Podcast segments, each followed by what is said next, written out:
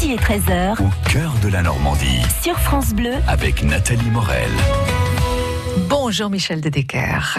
Euh, Aujourd'hui, nous nous intéressons à une nouvelle expression, hein, car euh, ce sont les Normands, paraît-il, qui en sont à l'origine. Être franc comme un âne qui recule, encore une curiosité à mettre à leur actif. Oui, l'origine de cette expression, qui veut dire n'en faire qu'à sa tête, est bien normande, et dans ce cas, on la doit sans doute à nos ânes du Cotentin, dont l'origine remonte au Moyen Âge et dont la race est reconnue par les haras nationaux depuis 1997.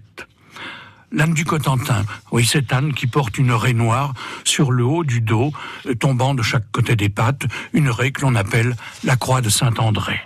Mais bon, côté tempérament, même s'il n'en fait qu'à sa tête, c'est quand même une bestiole qui est réputée pour être très douce et conviviale, mais qui n'aime pas rester seule. Autrefois, aux foires de l'Essai et de Gavray, il s'en vendait chaque année entre 3 et 400 qui partaient dans toutes les régions de France.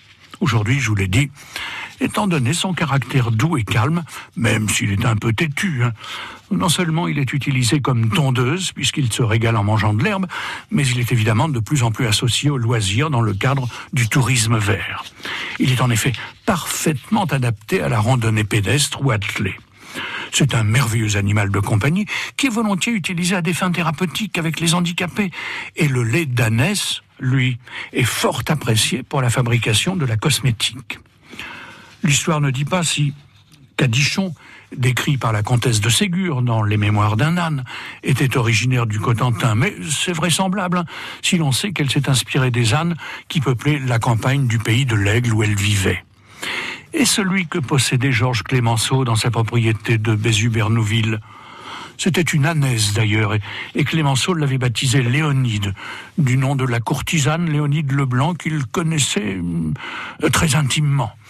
Il lui avait donné ce nom parce que, disait-il, eh comme Léonide, elle a l'œil humide, la langue chaude et le poil soyeux. Oh, dites donc, merci Michel Dedecker. Maintenant, s'il y a bien une chose qui n'appartient qu'à la Normandie, c'est le trou normand, cette rasade de Calvados à prendre au cours du repas. C'est ce que nous, vous nous raconterez bien sûr demain avec plaisir. France Bleu